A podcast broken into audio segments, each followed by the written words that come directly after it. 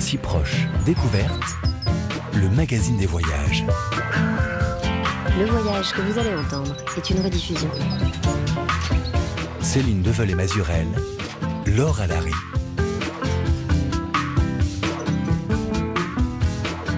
Bonjour, le grand voyageur n'est pas celui qui a fait dix fois le tour du monde, mais celui qui a su faire une fois le tour de lui-même, nous dit Gandhi. Grand voyageur Jean-Pierre Brouillot, mon invité cette semaine, l'est assurément pour les multiples chemins déjà qu'il a arpenté après 40 ans d'exploration de bourlingue à travers le monde et sur tous les continents, de désert en volcan, d'Amazonie en Afghanistan. Grand voyageur aussi et surtout peut-être pour le voyage intérieur et initiatique qu'il a su faire, des ténèbres à la lumière comme un tour de lui-même justement. C'est ce qu'il nous livre dans son témoignage aux éditions Point Aventure. Allez voir ailleurs dans les pas d'un voyageur aveugle. Car oui, Jean-Pierre Brouillot a perdu définitivement la vue à 15 ans et depuis, quoique non-voyant, il a décidé de faire de sa vie un voyage. Prenant la cécité comme une richesse pour mieux rencontrer l'autre quand certains n'y voyaient qu'un handicap. Marchant seul ou accompagné, se repérant à l'écho ou sont charriés par le vent, vivant les lieux à défaut de les voir pour mieux partager et ressentir, comme il dit, les paysages. Sa trajectoire hors du commun nous invite en fait à aiguiser nos sens, à mieux regarder le monde et sa beauté en l'écoutant déjà.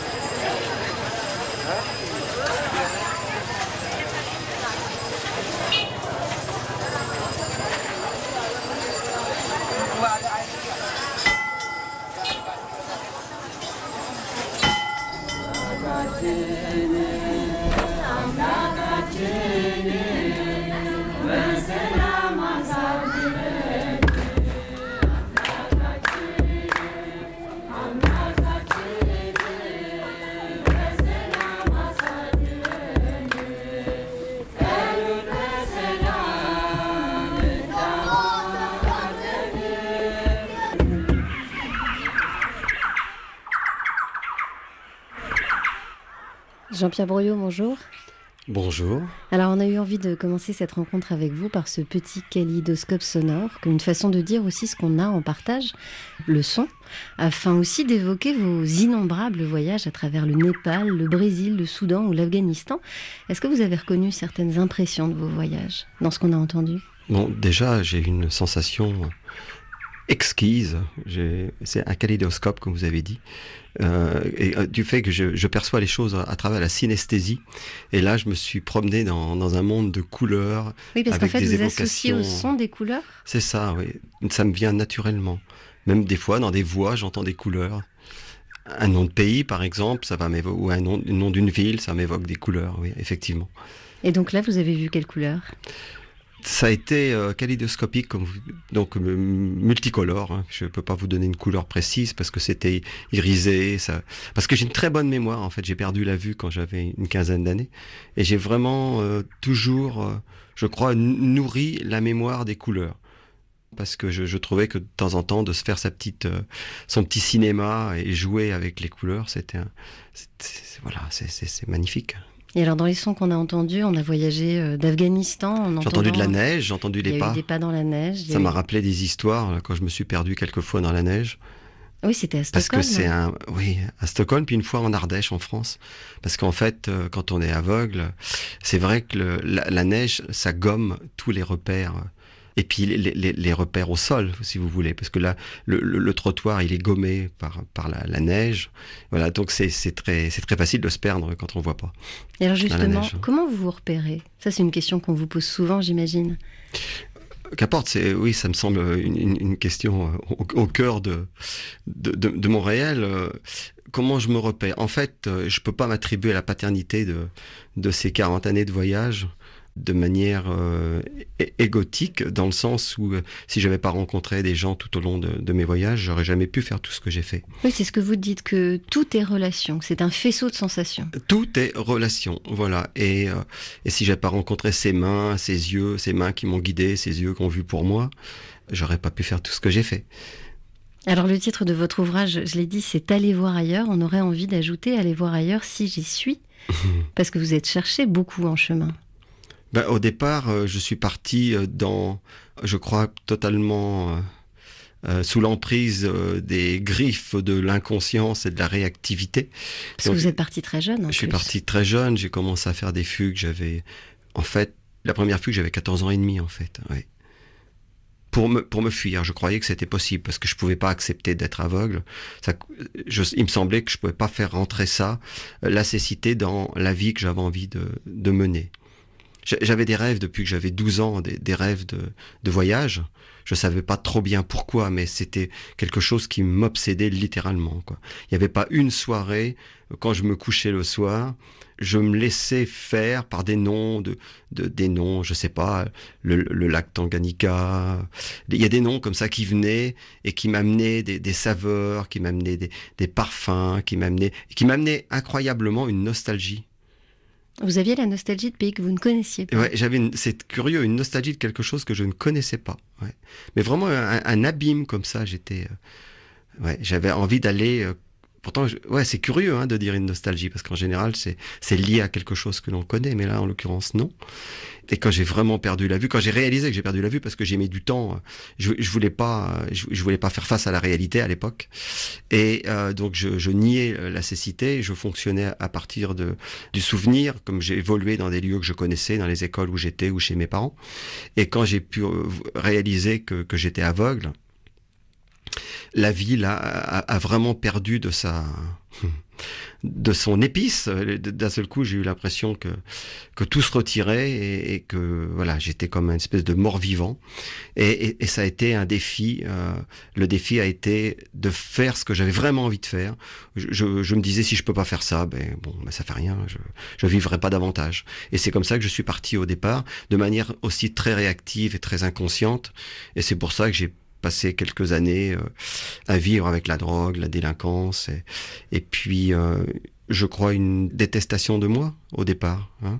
Je ne m'aimais pas parce que je me considérais non pas comme un homme à part entière, mais je me considérais comme un aveugle.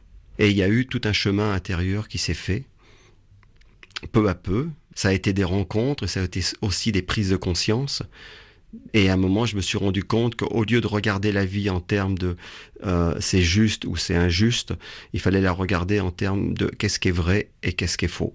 Et quand on adhère au réel, il y a un décloisonnement intérieur qui se fait. Et, c'est à ce moment-là qu'on on retrouve, on retrouve la vie. Il y a une espèce de d'éveil jubilatoire et on devient un être désirant. Voilà, j'ai une espèce de ressuscité comme ça. Une résurrection. Une résurrection, ouais. Je dis aujourd'hui des fois que j'ai bon euh, une conversion, convertir la nuit en jour, ouais, c'est ça. Et alors, comme mode de voyage, vous avez choisi l'autostop. Vous voilà, à 18 ans, posté porte d'Orléans, une pancarte à la main sur laquelle étaient écrits ces mots aveugle.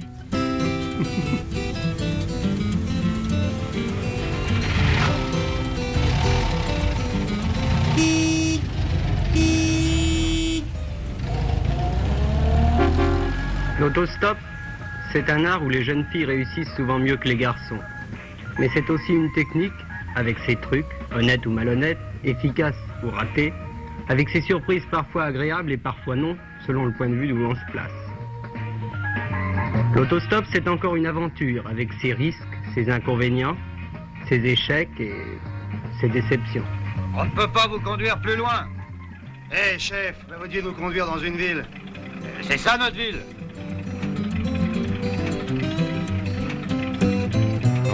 On est arrivé, sac au dos, à 8 heures, avec Olivier et Margot et Peter. C'était le grand départ vers le sud et vers les vacances. On trouvera, je pense, une auto avant ce soir.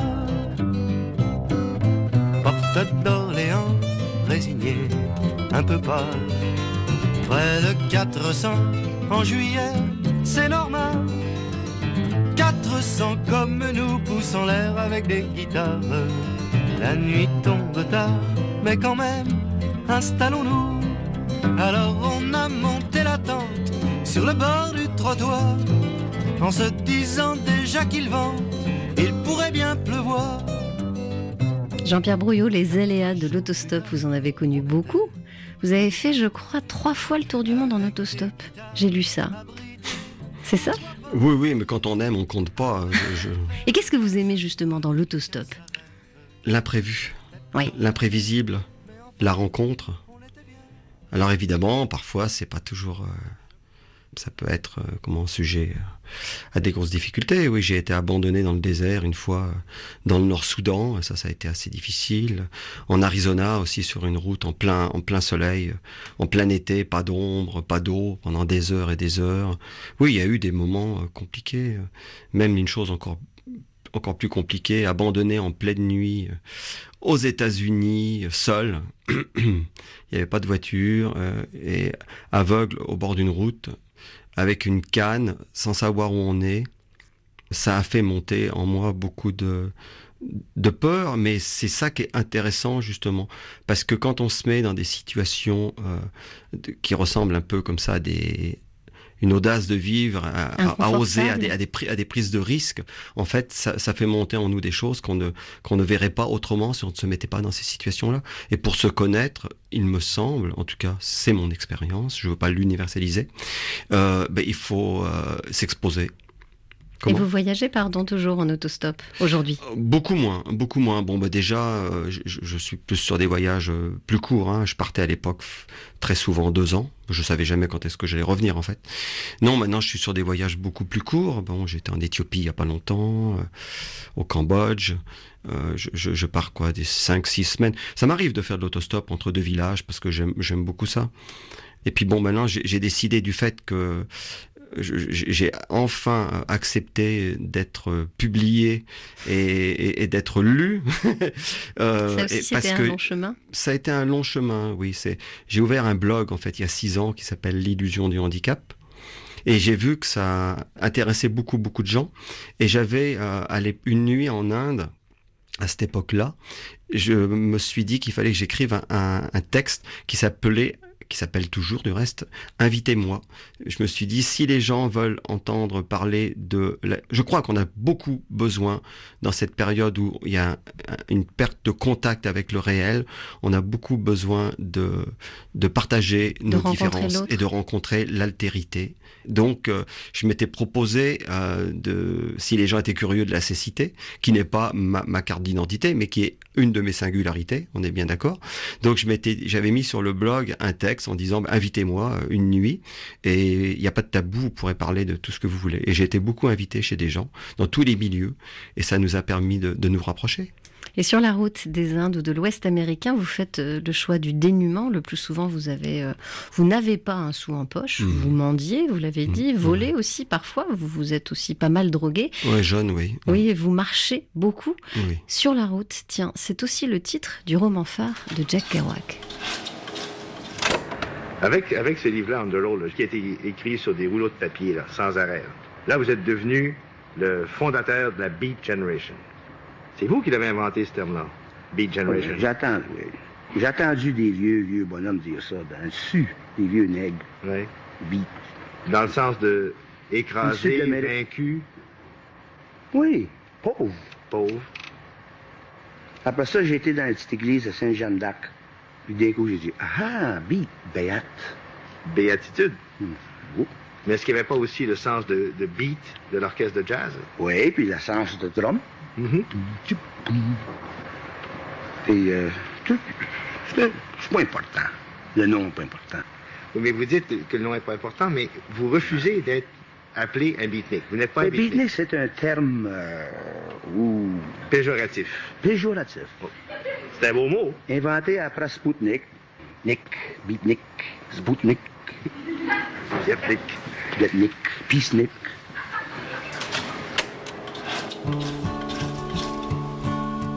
How many roads must a man walk down before you call him a man. Jean-Pierre Brouillon vient d'entendre Jack Kerouac, le grand écrivain américain, fils de parents québécois, d'où son accent en français. Donc c'est un des pères de la Beat Generation, ici interrogé en 1967 par la radio-télévision canadienne. Ses écrits et son approche du voyage anticonformiste, celle des clochards célestes, ça vous a guidé dans vos voyages?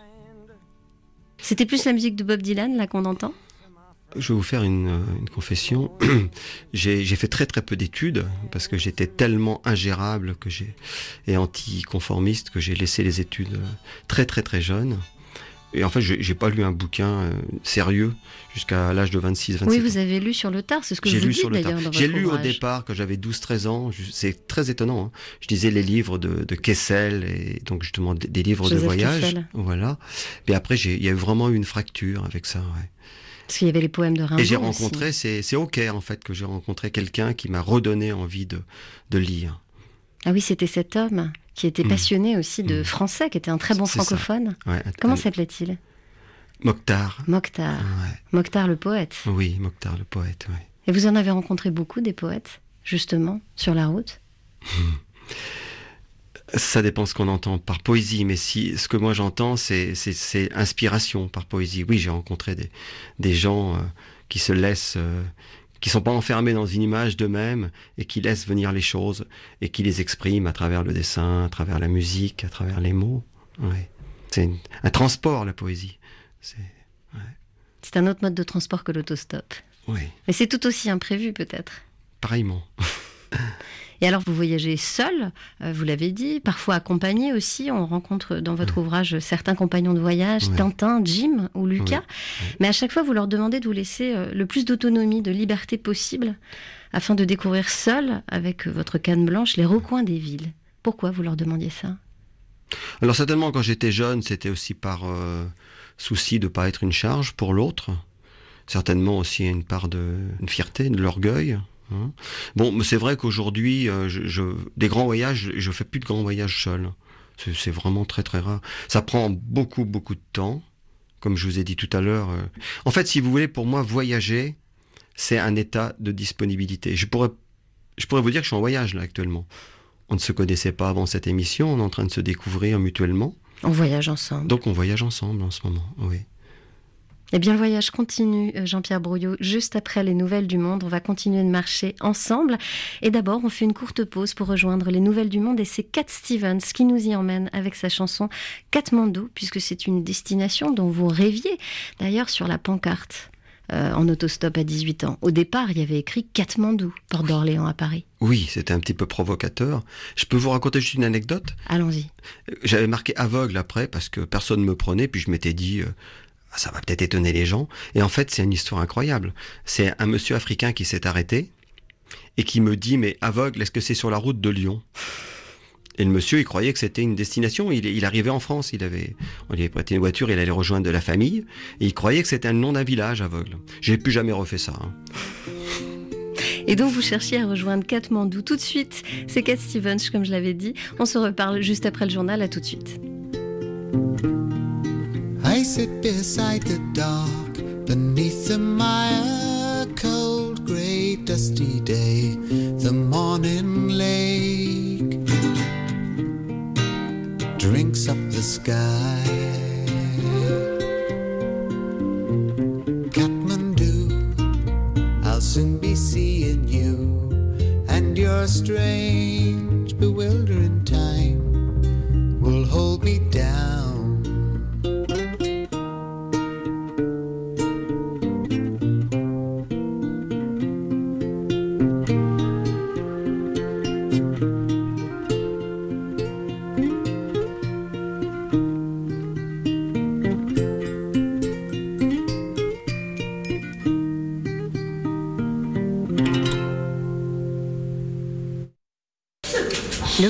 que vous allez entendre est une rediffusion. Attends, tu marches trop vite, toi, ce matin Oh, bah, l'heure de vérité a sonné.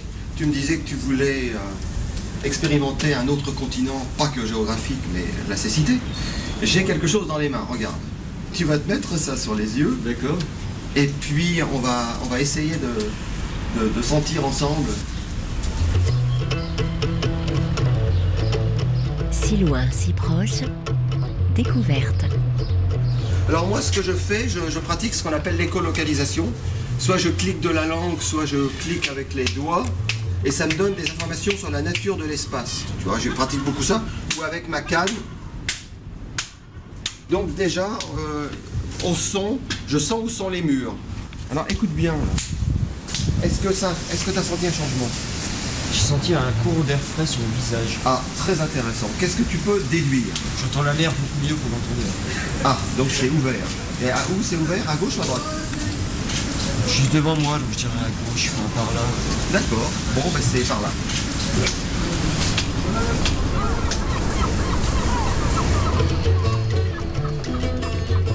On voyage toujours sur les pas et au son de la canne blanche de Jean-Pierre Brouillot, aventurier aveugle qui depuis 40 ans parcourt la planète malgré, ou plutôt avec, sa cécité. Une vie tout entière tournée vers le voyage et la rencontre, une vie qu'il raconte avec beaucoup de sensibilité et de sincérité dans Aller voir ailleurs aux éditions Point Aventure. Alors on vient de vous entendre, Jean-Pierre Brouillot, dans les rues d'Essaouira, en train de guider Lilian Vezin, avec qui vous avez réalisé récemment un documentaire, Deux hommes pour un regard, on en reparlera. Et ce qu'on comprend bien dans cet extrait de votre documentaire, où Lilian finalement se, se met à votre place d'aveugle, il cherche à se repérer les yeux bandés, c'est comment vous, vous voyagez. Et justement, à tous ces gens qui vous demandent, mais comment est-ce que vous faites? Comment faites-vous? Qu'est-ce que vous répondez en général? Je suis toujours perdu où que je me trouve en fait. Donc le jour où j'ai pu accepter à 100% de ne pas savoir où j'étais réellement, ça s'est complètement détendu dans ma manière d'être. La peur, c'est m'a quitté. Donc euh, voilà, quand je vais quitter, par exemple, si, si j'étais seul, je, je suis accompagné aujourd'hui, mais si j'étais seul et je quittais les studios et que je partais seul, bon, ben, je, je, je connais pas. Hein, autour. Donc j'attendrai de rencontrer des gens, je déambulerai sur le trottoir et quand j'entendrai quelqu'un, je l'appellerai. C'est un peu plus compliqué en France, les gens sont moins réactifs, c'est beaucoup plus facile chez nos amis en Afrique. Les gens sont beaucoup plus euh, en fait, c'est très différent d'un continent, j'allais dire d'un pays à l'autre, peut-être parfois. Il y a vraiment des grandes différences dans la Oui. perception justement Oui. de, de votre cécité? Bon, ben déjà, il y, a des- il y a, il y a des pays où ils en, entre guillemets, hein, ils enferment pas trop leurs euh, personnes dites handicapées, ce qui fait qu'ils vivent, ils partagent le quotidien avec eux. Donc c'est déjà parce que beaucoup de gens savent pas ce que c'est que d'être euh, d'être aveugle, même encore aujourd'hui en France. hein. Pourtant, j'essaye de faire du bruit autour de ce livre, euh, autour de, de ce film. J'ai envie d'en parler. Ce qui m'a donné envie d'en parler, c'est quand j'ai vu le film Intouchable euh, de l'homme dont je suis, avec qui je suis très ami aujourd'hui, qui s'appelle Philippe Pozzo di Borgo. Quand j'ai vu ce film, je me suis dit, moi maintenant, je dois aussi apporter ma petite pierre. Alors c'est un à- film français qui effectivement relate une relation euh, très particulière entre euh, inspiré de la vie de Philippe euh, Bozzo di Borgo, euh, qui lui est tétraplégique, C'est ça. et c'est sur sa relation avec son aide garde malade. C'est ça. Voilà. Et donc je me suis dit qu'il fallait qu'on parle euh, de toutes les différences pour qu'on puisse vivre un, vivre ensemble plus sensible et plus intelligent. Donc euh, pour revenir à votre question, euh, oui, il y, a- il y a des régions où les gens sont plus réactifs. Parce que ça vous rend vulnérable ou fragile, la cécité? Sensible peut-être? Dépendant.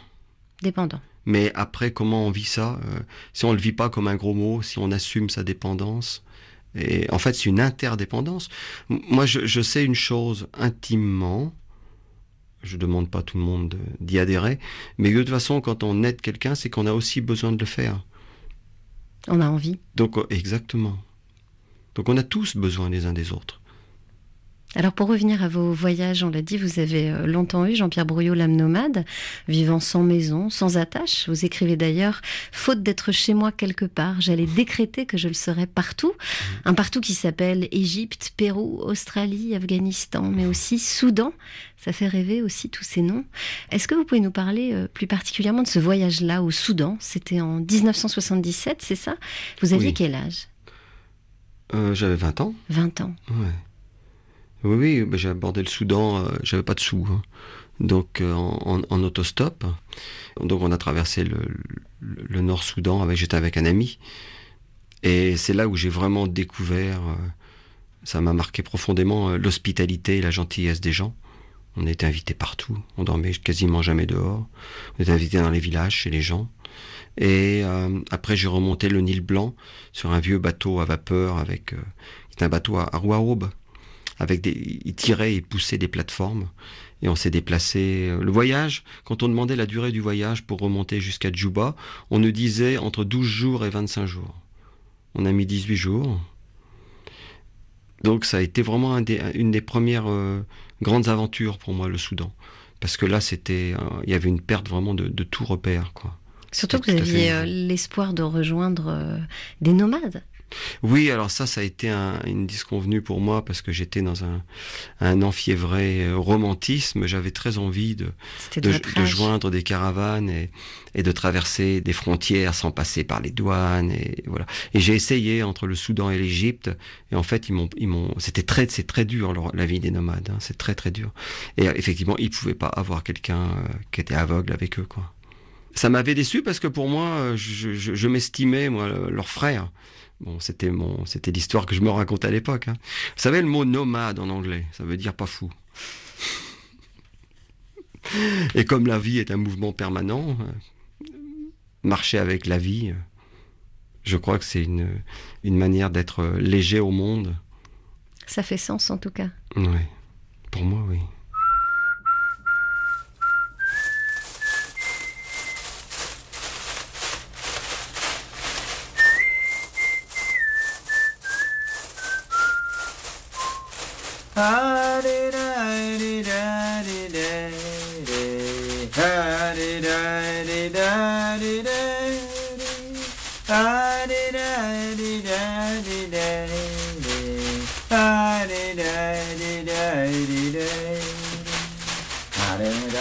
Forêt amazonienne nous appelle à présent une forêt profonde, intense, dans laquelle vous êtes plongé, Jean-Pierre Brouillot, parmi aussi les orpailleurs, les prostituées, les âmes errantes, on peut dire, dans un espèce de, de Far West, où le seul étalon, c'est l'or. Et vous, au milieu de tout ça, qu'est-ce que vous êtes allé faire en Amazonie? Surtout parmi les orpailleurs. Qu'est-ce qui vous a Ben, je crois que j'avais, à l'époque, j'étais, j'avais, j'étais jeune, hein, et j'avais beaucoup de clichés dans la tête, comme ça, encore. Et des clichés, l'aventure, c'était forcément rencontrer les orpailleurs, c'était forcément rencontrer certains types de gens, pas plus que d'autres. hein. Donc évidemment, je pouvais pas ne pas aller euh, remonter euh, un fleuve. On est allé de manière clandestine. J'étais avec d'autres amis. euh, C'était une région où on n'avait pas le droit d'être parce que c'était sur les trois frontières Bolivie, Brésil, Pérou. Vous êtes entré par le Pérou? On est rentré par le Pérou, et puis après on est passé euh, l'autre côté des frontières, oui. Moi j'ai vécu deux mois et demi dans la forêt. Mm. On travaillait avec les, les- ce qu'on appelle les garimperos. hein. Et puis... Les chercheurs d'or Les chercheurs d'or, oui. Mais euh, pour, pour arriver là, moi je me suis fait passer pour euh, missionnaire au départ, parce que je me suis dit aveugle, ils vont jamais... euh, ils vont pas comprendre, quoi. Donc j'avais une immense barbe, et je m'étais mis une croix sur, le, sur la poitrine. Mais bon, quand ils m'ont vu dans les soirées, ils n'y ont pas cru, hein, parce que je buvais bien le rhum comme tout le monde. et- Et qu'est-ce que ça vous a appris, cette expérience, justement? Cette expérience-là particulièrement, ben là, ça m'a montré qu'il y a des gens qui sont, qu'il y a des esclaves, quoi. J'avais jamais rencontré des gens euh, qui étaient tenus comme ça. Ils faisaient descendre les, les- petits potentats de l'époque, les petits chefs. Ils faisaient descendre les paysans des montagnes en leur disant vous allez gagner tant d'argent par jour en travaillant en, forêt. Mais c'était à des jours et des jours de pirogue. Donc déjà, ils venaient gratuitement, mais s'ils voulaient repartir, fallait qu'ils payent la pirogue. Ça coûtait cher. hein. Et l'argent qu'on leur donnait par jour, quand ils étaient dans les montagnes pauvres paysans, ça leur semblait mirobolant. Ils n'avaient pas la moitié de ça, ou peut-être voir le dixième si ça se trouve. Mais quand ils étaient en forêt, tout, la moindre chose qu'il fallait acheter, ça coûtait extrêmement cher. fortune. Donc ils étaient en esclavage. Et en permanent. prison, en quelque sorte. C'est ça, en prison, dans la prison végétale. ouais. Et comment est-ce qu'ils voyaient votre présence Eux dans leur désespoir, et vous ici, avec eux? Je crois que c'est quand même faussé à partir du moment qu'on est blanc, même si euh, moi on- on n'avait vraiment pas de sous, hein.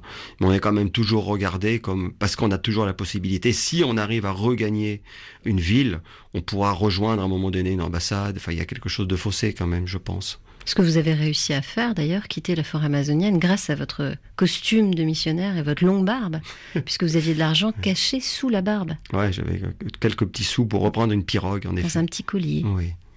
Alors avant vous, Jean-Pierre Brouillot, d'autres aventuriers aveugles s'étaient lancés à la découverte du vaste monde, parmi eux Jacques Arago, Oui. dessinateur, explorateur qui a perdu la vue en 1837, mais qui a continué à voyager des années durant.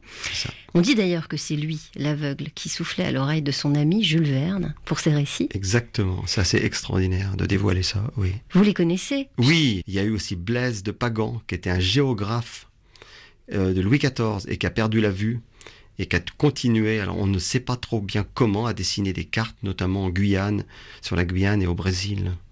Il y a eu aussi Ératosthène, là ça nous amène trois siècles avant euh, Jésus-Christ, Qui, était astronome, mathématicien et géographe, et qui a perdu la vue et il s'est laissé mourir de faim. Des fois, je me plais à raconter l'histoire que peut-être que j'ai voulu racheter euh, Ératosthène en faisant ce qu'il a pas osé faire lui, parce que je vois pas pourquoi l'exclusivité de voir le monde serait appartiendrait aux gens qui voient. en Mais c'est tout ce que vous défendez finalement, rien que par vos voyages. Oui, Rien qu'en voyageant, vous dites, nous aussi, moi aussi, je peux voyager. bien sûr. Et alors s'il est un grand voyage, Jean-Pierre Brouillot, que vous n'aviez pas prévu, celui-là, et que vous partagez aussi dans votre livre Allez voir ailleurs, c'est celui de la paternité. Mhm. En effet, après des années d'errance, vous voilà euh, installé en Ardèche du Sud avec votre femme à l'époque, Marie. Mhm. Et en 1995, naît Laïla, votre fille, qui depuis a bien grandi. J'ai pas toujours su que mon papa ne voyait pas, qui je me suis rendu compte qu'il était aveugle à l'âge de 2 ou 3 ans. En jouant avec lui, en intégrant qu'il pouvait pas faire les mêmes jeux que, que moi de la même façon en tout cas. Jouais à cache-cache avec lui, euh, il nous trouvait tout le temps. Enfin, c'était presque une fierté qu'il soit aveugle et qu'il se débrouille aussi bien en fait, parce que pour lui c'était pas, ça semblait pas être gênant en tout cas. Je me suis énormément amusée à, à faire en aveugle ce que, ce que mon papa faisait au quotidien, les déplacements. Remplir une bouteille, c'est rigolo de remplir une bouteille, d'entendre au son quand est-ce que l'eau arrive en haut et ne pas la faire déborder, mais non plus qu'il reste pas. Enfin, ouais, je me suis énormément amusée à faire tout, tout comme lui pour, pour comprendre comment il faisait. Ce que je vis et ce que je vois, je lui retransmets et on est très très proche. Je lui ai toujours quasiment tout raconté. euh. On dit toujours que j'ai une approche qui est bah, peut-être plus visuelle que les autres en fait, qui est vraiment dans l'observation. Je capte le moins de détails de, de plein de choses et pour retransmettre en fait qui que ne voyant pas, il rate pas, il rate pas des, des, petits, des petites choses. Il y avait encore des fleurs là, qui sont plus fleuries que chez nous. Ah bah oui, mais elles sont peut-être moins exposées. Comment en pire Ah, celle-là, elle est uniquement en pierre, et celle-ci, il c'est- a dedans des pierres, briques. briques, clés de voûte en pierre, vos briques et vos pierres. Donc on arrive au gour de, de Henri, Ah, y où ça coule de nouveau. Bon, rentrons avant la pluie quand même. Jean-Pierre Brouillot, on vient de vous entendre avec euh, Leïla qui vous guide et décrit pour vous les environs de votre joli village de la Boule en Ardèche. Ça fait combien de temps que les mots de votre fille vous accompagnent comme ça en voyage? Est-ce que vous voyagez ensemble? Ah, moi je l'ai amené partout, hein. je l'ai amené en Amazonie, euh, en Afrique, bien sûr. euh, ouais. Très tôt? Oui, à partir de deux ans, on était au Sénégal. ouais. Puis là, on était, il n'y a pas très longtemps, on était, on était au Cambodge. On a, on a passé pas mal de temps dans la grande forêt cambodgienne, chez les peuples, des, les minorités, donc de la forêt. Et, là, je suis sur des projets dans lesquels elle va être sûrement inclus, des projets euh, de voyage pour euh, une émission de TV. Parce qu'elle adore le voyage. Et c'est vrai que c'est la personne du fait qu'elle a, qu'elle a grandi, qu'elle est née. euh, elle a toujours fonctionné avec un père qui voyait pas. Donc, euh, je pense que c'est vraiment elle qui voit le mieux ce dont je peux avoir besoin. Et puis elle vous dit aussi ce qu'elle voit. Oui. Elle lève aux yeux? Oui, mais elle sait que je suis pas, moi je suis pas avide de, de ce que les gens voient. Voyez-vous? Je suis plus dans la sensation, dans l'écoute, dans le ce jeu de être vous en- n'êtes pas dans la description en tout cas? Non, non. Parfois, oui, de temps en temps, bon. Ou alors, c'est un prétexte pour entrer en relation avec quelqu'un. Qu'est-ce que tu vois là? Et que quand je sens quelqu'un qui est émerveillé par un endroit, je, je- je peux l'interroger. Mais c'est aussi pour euh, participer à son émerveillement. Là, ça devient juste un prétexte, le visuel. Il y a beaucoup de gens qui pensent qu'ils voyagent pour voir, s'approprier, Faire des prendre, photos. faire des photos, De et prendre, prendre, et puis voir les autres. Mais je dis non, il n'y a pas que ça, quoi. Déjà, la vie, c'est prendre, donner, librement. Hein, c'est pas que prendre. Et c'est aussi, moi j'ai découvert que je voyageais aussi pour me positionner. C'est-à-dire pour rencontrer l'autre, mais pour que l'autre me rencontre. Quand je suis au Burkina, là, je, je sais pas, j'étais au Burkina il y a quelque temps, eh ben, les gens, euh, ils, se demandent ce que je fais là, ils viennent me voir. Donc ils, ils- ils me poussent par leurs questions à me positionner, à dire ce que je pense, à dire comment je me ressens. Et je trouve ça extraordinaire le voyage. Que, que l'autre, parce que quand on va voir l'autre, lui, il a aussi envie de nous, il se demande ce qu'on fait là. Et ça, c'est une leçon de, de vieux routard, si je puis me permettre l'expression, finalement. Oui, 60 ans. oui. Alors, je ne sais pas si votre fille vous a fait vivre les mêmes frasques que celles que vous avez euh, fait vivre à vos parents, ados au même âge. Elle se débrouille pas mal, oui. Elle, elle, a eu, elle a eu une grande, une, une vraie crise, une, une vraie crise d'adolescence. Dans le pic de, de cette crise, j'ai décidé de l'amener en Inde. Et on est allé. euh, C'est vraiment. Bon, moi, je fonctionne beaucoup par. euh, Les gens appellent ça intuition, j'en sais rien. Mais il y a quelque chose qui me traverse et, je fais. hein. Et je l'ai amené en Inde et on a passé beaucoup de temps euh, dans les ce qu'on appelle smashantara en, sanskrit, là, les, endroits de crémation là où on brûle les corps. Et là, on a vraiment passé des heures, des heures et des heures assis là, à regarder et à être là avec l'émotion des gens qui accompagnaient leurs leurs disparus, leurs morts, et à vivre avec les cadavres, en fait, les Dans odeurs. la fumée les- du deuil. Complètement. Mhm. Et pour qu'elle, euh, et je sais pas pourquoi j'ai fait ça. Et ça l'a totalement transformé. Le fait d'être là dans cette espèce de no man's land où vie et mort, il n'y a pas de frontières comme ça, quoi. C'est un peu l'adolescence, non? Bah, il y a quelque chose comme ça. Et au bout d'un moment, elle m'a dit, papa, maintenant on rentre à l'hôtel. Je voudrais me, me doucher. Je- on sent, on sent la mort. J'ai envie de me laver tout ça. Et ça l'a transformé. Je l'ai, on a voyagé encore quelques semaines ensemble. Et quand on est rentré, sa mère m'a dit, je sais pas ce que t'as fait, mais tu m'as pas ramené la même fille à la maison. Alors je ne sais pas si ça vous a transformé, mais en tout cas, vous, à 17 ans, vous avez embarqué quasi clandestinement pour un concert des Stones en Belgique. Tout de suite, c'est Rocks Off des Rolling Stones sur RFI. Oui.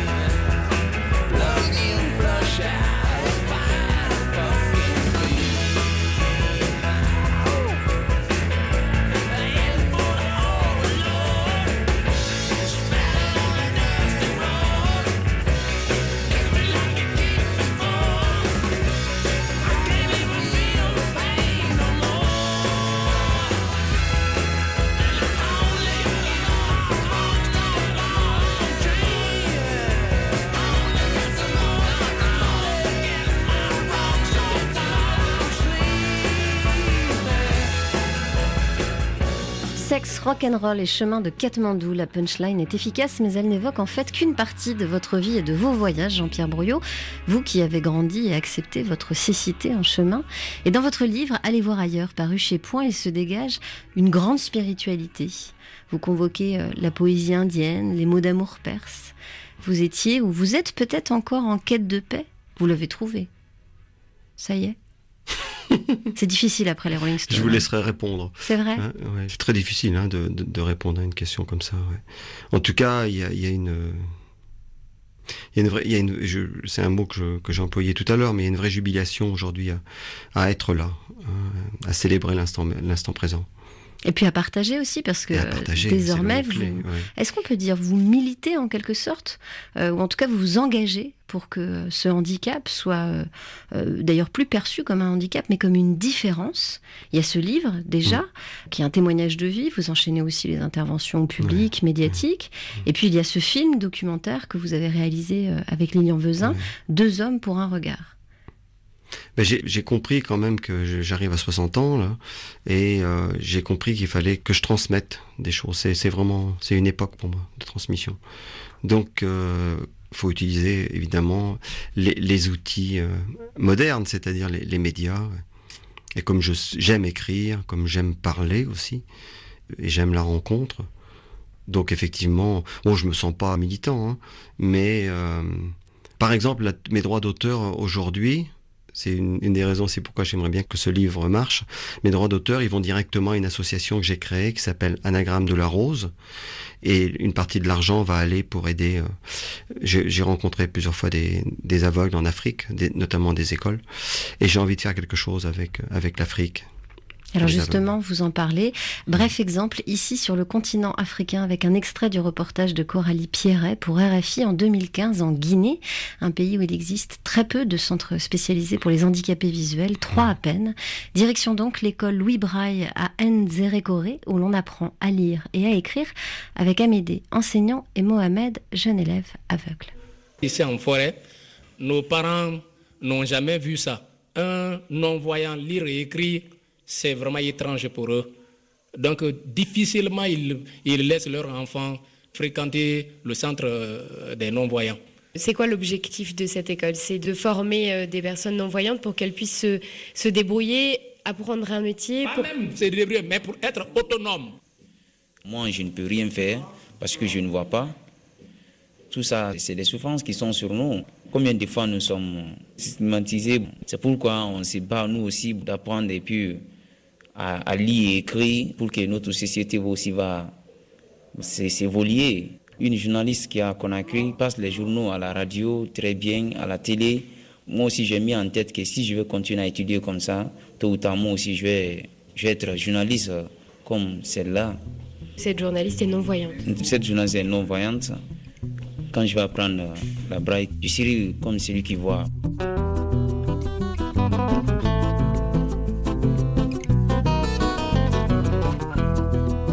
Selon l'Organisation mondiale de la santé, plus de 10 millions de personnes handicapées de la vue vivent en Afrique subsaharienne et seulement 1,2% est alphabétisé.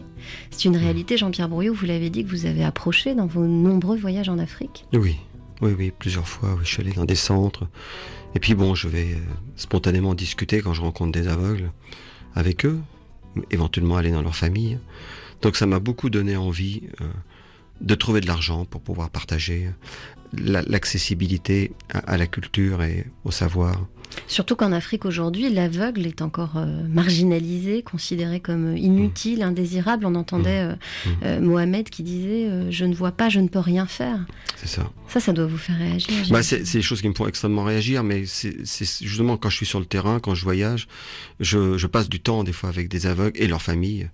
Et j'essaye des fois d'aller marcher dans la rue avec des aveugles et puis de leur montrer que ce qui est important, c'est pas de faire, c'est bon, voilà, on est aveugle, on restera aveugle, on sera jamais comme les autres. Mais les autres, personne n'est pareil. C'est ça qu'il faut aussi comprendre, quoi. Donc, Il y a pas de ce qui- Il n'y a pas de normalité. normes, ça n'existe pas. Il n'y a, y a pas, il y a pas un étalonnage. hein. Euh, donc, ce qui est important, c'est de faire un pas tous les jours, un pas nouveau, d'aller, de, de faire plus tous les jours, quoi, de s'agrandir, quoi. Et ça, ça fait beaucoup, beaucoup, beaucoup de bien. Il faut jamais penser qu'on est arrivé quelque part, et il faut continuer. On n'est on pas parfait, on est, on est en voie de perfectionnement permanent, quoi. En chemin. On n'est pas arrivé nulle part. Il y a nulle part où arriver, en fait. Et alors, vous l'avez dit, vous avez monté une, une association, Oui. créé un blog pour Oui. partager votre regard sur le monde.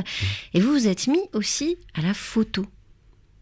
C'est pas banal quand même pour un aveugle. Euh, oui, oui, bah c'est anecdotique, ça. hein, c'est une anecdote quand même qui est assez saillante. Oui, mais j'aime bien, j'aime bien cette idée d'être euh, euh, guidé, que mes actes soient guidés par le son et les saisir avec un appareil photo, oui.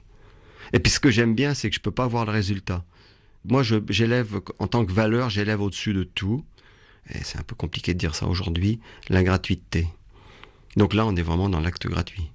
Comme je vois pas pas l'image qui compte, c'est juste de la partager. Hum, c'est ça. Bah, merci en tout cas d'avoir partagé ce moment avec nous, Jean-Pierre Brouillot. C'est moi qui vous remercie. Je voulais juste dire que si vous me croisez sur les routes du monde, bah venez me voir, parce que c'est pas moi qui arrive vous voir. Donc c'est ça, si on croise un aveugle avec sa canne blanche sur les routes d'Afrique, ce sera vous. Il y en aura peut-être d'autres. Ah bah j'espère qu'il y en aura d'autres, oui. Donc vous allez emmener dans votre sillage plein d'autres euh, aveugles nomades. On fera le festival de Cannes. Blanche. J'avais pas compris En la Afrique. blague. Merci Jean-Pierre Brouillot. Merci à vous. Je rappelle le titre de votre ouvrage Allez voir ailleurs sur les pas d'un voyageur aveugle paru aux éditions Point Aventure. Votre blog s'intitule L'illusion du handicap et votre association s'appelle Anagramme de la Rose.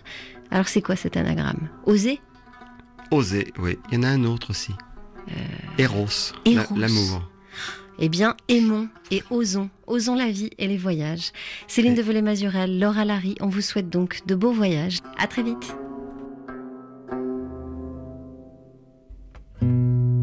Partez en voyage avec nous quand vous voulez en vous abonnant à notre podcast sur la page de Si loin si proche sur rfi.fr.